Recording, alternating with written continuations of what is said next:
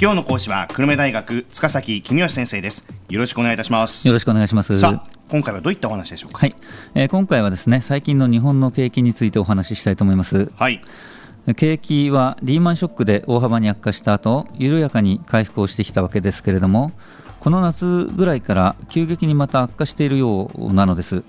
でこのまま悪化してしまうのか元通りの回復軌道に戻るのか大いに注目されているところです、はい、今の景気がどうなっているのか最も簡単に知る方法は内閣府の月例経済報告の最初の1行を見ることです。最初の1行。そうです、はい、最初の1行に用紙が書いてあります、うん、はい、日銀の金融経済月報の最初の1行もやはり用紙ですからこれも見てみたいですね、はい、どちらも数ヶ月前から月を追うごとに弱気な表現に変わってきています、うん。これだけでも今現在の景気が悪化方向にあるということがなんとなくわかるわけですね。これは実際に統計の数字も悪くなっているんでしょうか？そうですね。あの数字を見てみましょう。景気の状態を最も簡単に表しているのは景気動向指数という統計です、はい、ねえー、その中にもいろんな数字があるわけですけれども、うん、CI の一致指数というグラフを見るのが一番いいと思います。CI の一致グラフ。そうです、はい、あの景気動向指数の CI の一致指数というのは世の中で発表されているたくさんの統計の中から今の景気と一番関係のありそうな数字を内閣府がいくつか選んできてでそれらを平均したりいろいろ計算をして出した値なわけですね。はいでまあ、リーマンショックの時とかバブル崩壊の時は非常に大きな落ち込みを見せていますから、まあ、あんまり参考にはならないわけですけども、うん、まあ、今回の落ち込み幅は97年の金融危機の時の半分近くに達しています。でこれはかなり大きな落ち込みと言えるわけですから、うん、まあ、一時的に数字が触れているというよりは実際に景気が後退し始めているという可能性の方が高いのかなというふうに見ています。うんはい、で次に日銀短観の業況判断 DI の大企業製造業というものを見てみましょう。はい。日銀短観というのは日銀、日本銀行ですねが企業に対して定期的にアンケートを行っています、うん、でその中でえー、業況判断 DI というのは今の業況はどうですかという質問項目がありますのでその集計結果が業況判断 DI です、はい、日本を代表する企業の経営者が答えているアンケートですから世の中でも比較的注目されている数字の一つです。リーマンショックの前が20ぐらいあったわけですけれどもリーマンショックの時一番下がった時がマイナス60ぐらいまで下がりました、うんで最近ゼロぐらいですから、まあ、これもだいぶ回復してきているわけですけれども、うん、あの秋の調査では夏の調査に比べて、えー、若干悪化している、まあ、方向として悪くなっているわけで、はい、まあ、これも景気の方向が下を向き始めているのかなと考える材料の一つですね。えもう一つ景気というとやはり失業率が気になります。で失業率の統計も見てみますとリーマンショック前は4%ぐらいだったのがリーマンショックの後には5%を大きく超えて悪化しました、でその後は少しずつ下がってきたわけですが、まあ、ここ3ヶ月は4%少しのところで横ばいとなっています。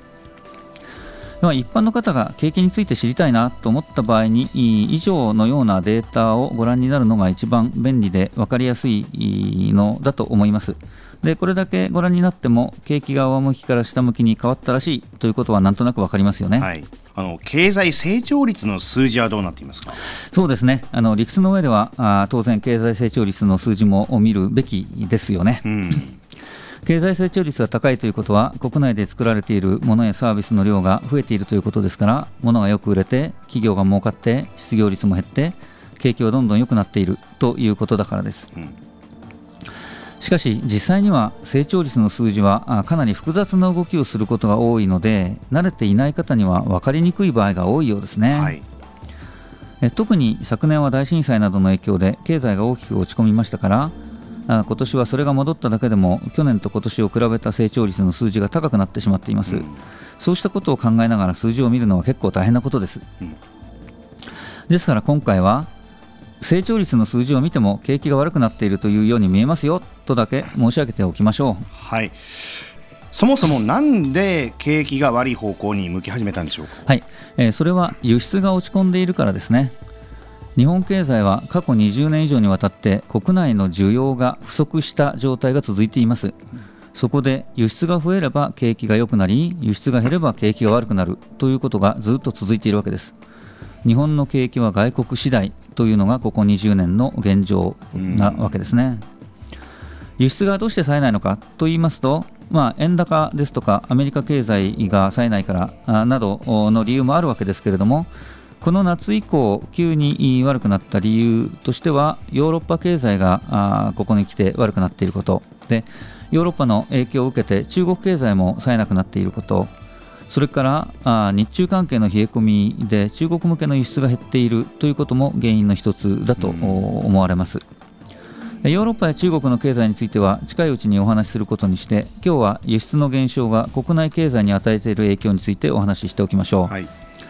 輸出が減ると製造業の売り上げが減って収益が落ち込みます。で生産が減るため製造業の雇用も減ります。あしかし、まあ、これはそんなにすぐにではなくて少し時間が経ってからですね、うんで雇用が減ると勤労者の所得が減ってで彼らが消費を減らすようになります、えー、こうなると本格的な景気の後退です。景気が本格的に後退を始めてしまうと回復させるのが大変ですからそうなってしまう前に輸出や生産が戻ることを祈りましょう。ねえ。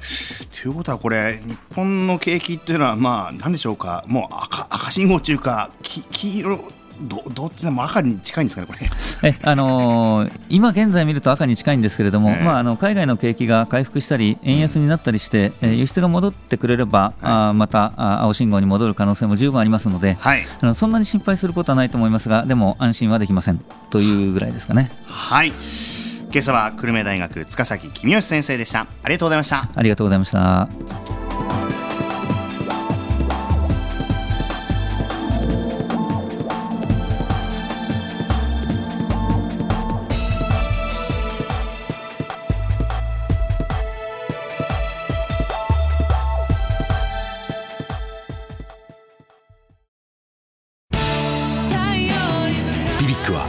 九州で生まれ九州の人たちに光を届けています。九州のお客様が光り輝くように。それがキューティーネットの変わらない思いです。キラキラつながるキューティーネット。